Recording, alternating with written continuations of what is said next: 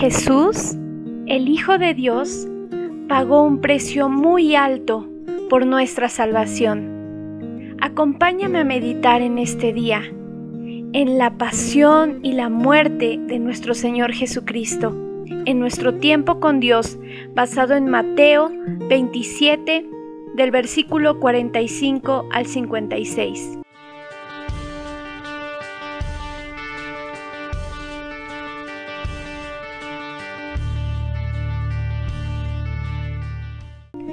Desde la hora sexta hubo tinieblas sobre toda la tierra hasta la hora novena. Cerca de la hora novena, Jesús clamó a gran voz diciendo, Elí, Elí, lama sabactani, esto es, Dios mío, Dios mío, ¿por qué me has desamparado? Algunos de los que estaban allí decían al oírlo, a Elías llama este, y al instante, corriendo uno de ellos tomó una esponja y la empapó de vinagre y poniéndola en una caña le dio a beber. Pero los otros decían, deja, veamos si viene Elías a librarle. Mas Jesús, habiendo otra vez clamado a gran voz, entregó el Espíritu. Y he aquí el velo del templo se rasgó en dos, de arriba abajo, y la tierra tembló, y las rocas se partieron y se abrieron los sepulcros y muchos cuerpos de santos que habían dormido se levantaron. Y saliendo de los sepulcros después de la resurrección de él, vinieron a la santa ciudad y aparecieron a muchos. El centurión y los que estaban con él guardando a Jesús, visto el terremoto y las cosas que habían sido hechas, temieron en gran manera y dijeron, verdaderamente, este era Hijo de Dios. Estaban allí muchas mujeres mirando de lejos, las cuales habían seguido a Jesús desde Galilea sirviéndole, entre las cuales estaban María Magdalena, María la madre de Jacobo y de José, y la madre de los hijos de Zebedeo.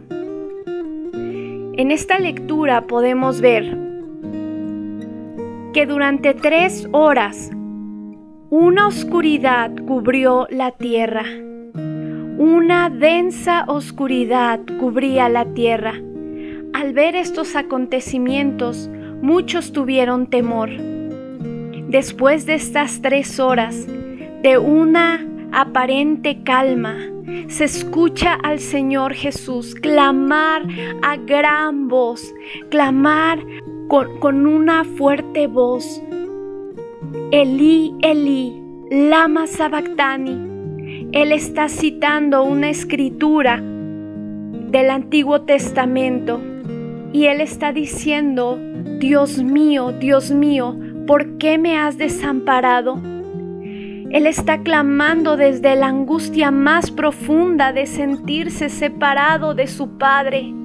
Desde la eternidad, Él y el Padre habían estado unidos y en este momento Jesucristo está cargando el pecado de toda la humanidad y el Padre le abandona por un momento porque no puede ver el pecado que lleva sobre Él mismo.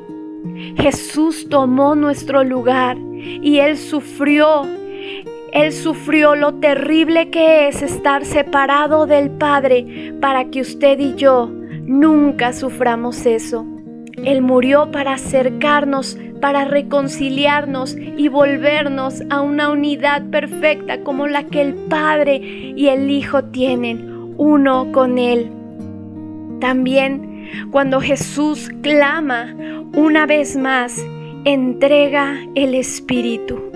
Vemos al Hijo de Dios colgando de un madero en una brutal agonía, entregando el Espíritu. Y en ese mismo momento, después de esas tinieblas, vienen otros acontecimientos.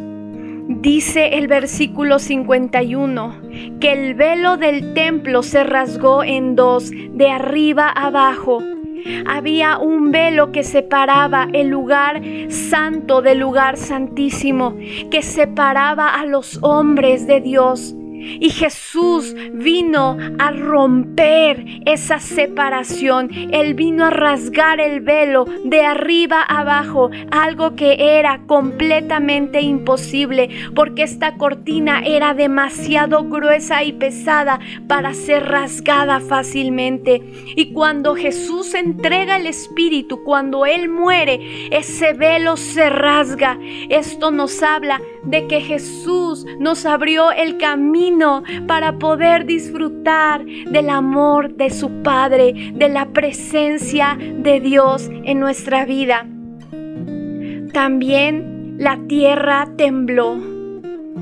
En Ageo nos dice que Él conmoverá no solamente los cielos, sino también la tierra. Él está conmoviendo y en ese momento la tierra tembló. Jesucristo vino a cambiar muchas cosas. Él vino a partir la historia en un antes y un después. Él conmovió, Él está conmoviendo la tierra y el cielo una vez más y las rocas se partieron. Hubo una conmoción porque el Hijo de Dios había muerto y no solamente en las personas, sino en lo natural, en el ambiente. Hubo cambios, hubo un efecto. También nos dice que los que y se abrieron los sepulcros y muchos cuerpos de santos que habían dormido se levantaron.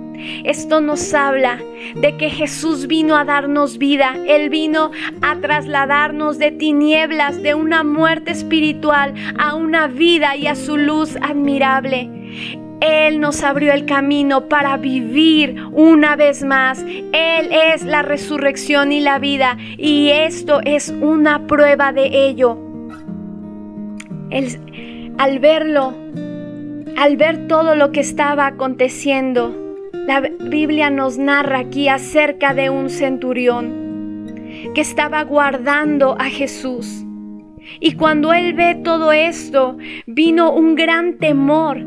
Pero este hombre abre su boca y dice, verdaderamente este era el Hijo de Dios. Esta inesperada confesión de fe nos muestra que Dios obra de maneras que no entendemos. Este hombre era un gentil y en este momento él está viendo a Jesús y le está siendo revelado a su espíritu y a su corazón que Jesús es el Hijo de Dios y por la gracia de Dios él está confesando por la fe que él es el Hijo de Dios. Muchos vieron esto, muchos tuvieron temor, pero él confesó a Jesús como el Hijo de Dios. También podemos ver a mujeres. Estaban siendo testigos oculares de la crucifixión de Cristo. En ese tiempo las mujeres no tenían un lugar en la sociedad. Se les excluía por, pensar que eran de menor valor. Pero Jesús escoge a estas mujeres para ser testigos de su crucifixión. El Señor incluye aquí a gentiles y a mujeres porque Él es un Padre amoroso que está extendiendo sus brazos hoy como hace dos mil años en ese madero, extendiendo sus brazos. Y Él dice, el que a mí viene, yo no le echo fuera. Acompáñenme a orar y darle gracias a Jesús por morir por nosotros y pagar un precio tan alto por nosotros. Señor, te damos gracias por morir en la cruz, por pagar un alto precio y darnos salvación. Hoy reconocemos como aquel centurión delante de la cruz. Verdaderamente Él es el Hijo de Dios. Verdaderamente Jesús eres el Hijo de Dios.